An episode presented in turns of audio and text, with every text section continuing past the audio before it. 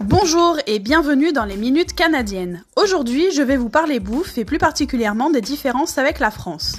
Déjà, avant même d'arriver au Canada, nous devions faire notre épicerie, comme ils disent ici, c'est-à-dire notre drive chez Walmart, que notre copine nous a emmené chez nous pour qu'à notre arrivée, nous ayons de quoi manger. Et tout bonnement, nous voulions ajouter de la crème fraîche. Eh ben, vous n'en trouverez pas sous ce nom, car au Canada, ils appellent ça de la crème sûre. Pourquoi? Je n'en sais rien, mais c'est rigolo.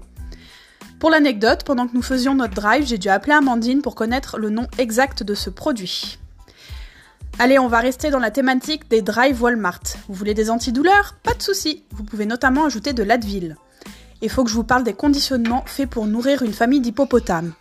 Lorsque nous avons ouvert le frigo, on a vu dans la porte un bidon de lait de 4 litres et notre bouteille de ketchup de tout simplement 1 litre et demi. Et enfin, la tristesse pour l'italienne que je suis, la pizza.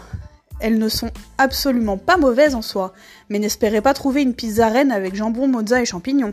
Ici, ils ne savent pas ce que c'est et ils vous rajoutent du pepperoni à toutes les sauces.